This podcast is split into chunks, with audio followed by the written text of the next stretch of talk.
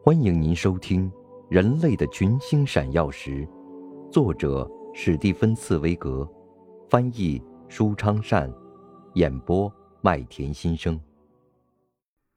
第六十集，滑铁卢的上午。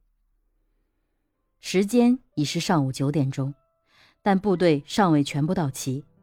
下了三天的雨，地上又湿又软，行路困难，妨碍了炮兵的转移。到这时候，太阳才渐渐从阴云中露出来，照耀着大地。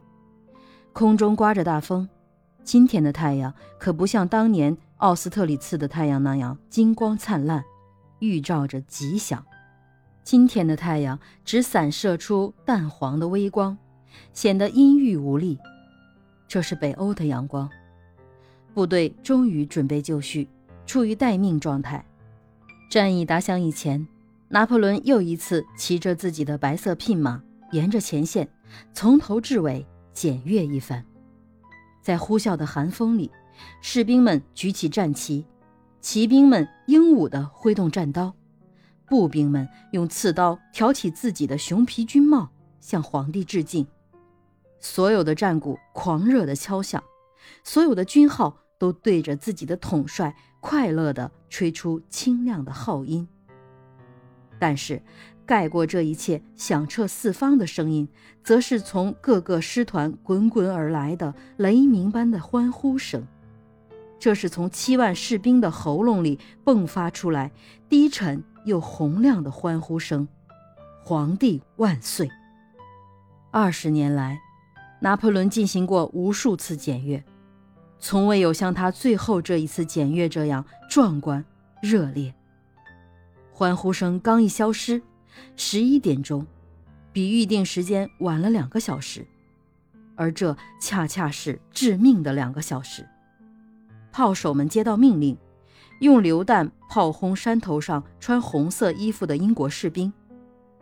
接着，内伊这位雄中之杰率领步兵发起冲锋，决定拿破仑命运的时刻开始了。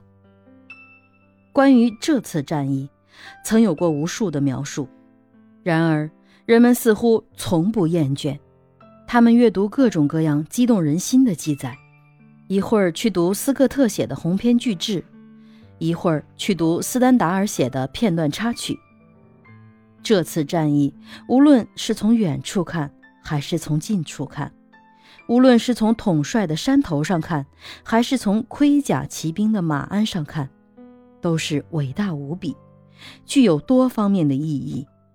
这次战役是一部扣人心弦的、富于戏剧性的艺术杰作，一会儿陷入低谷，一会儿又充满希望，两者不停地变换着位置。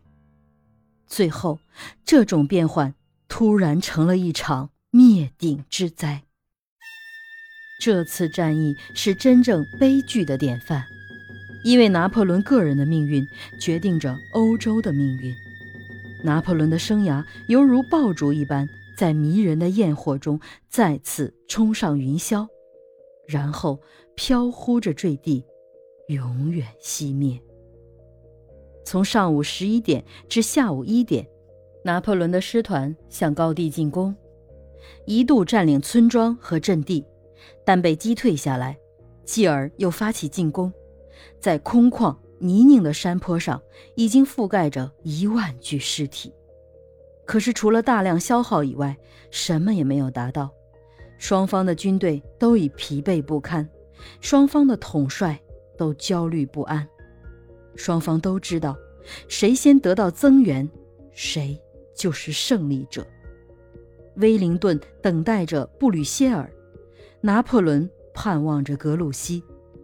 拿破仑心情焦灼，不时地端起望远镜，接二连三地派传令兵到格鲁希那里去。一旦他的这位元帅及时赶到，那么奥斯特里茨的太阳将会重新在法兰西上空照耀。您正在收听的是《人类的群星闪耀时》，演播麦田心声，感谢您的收听。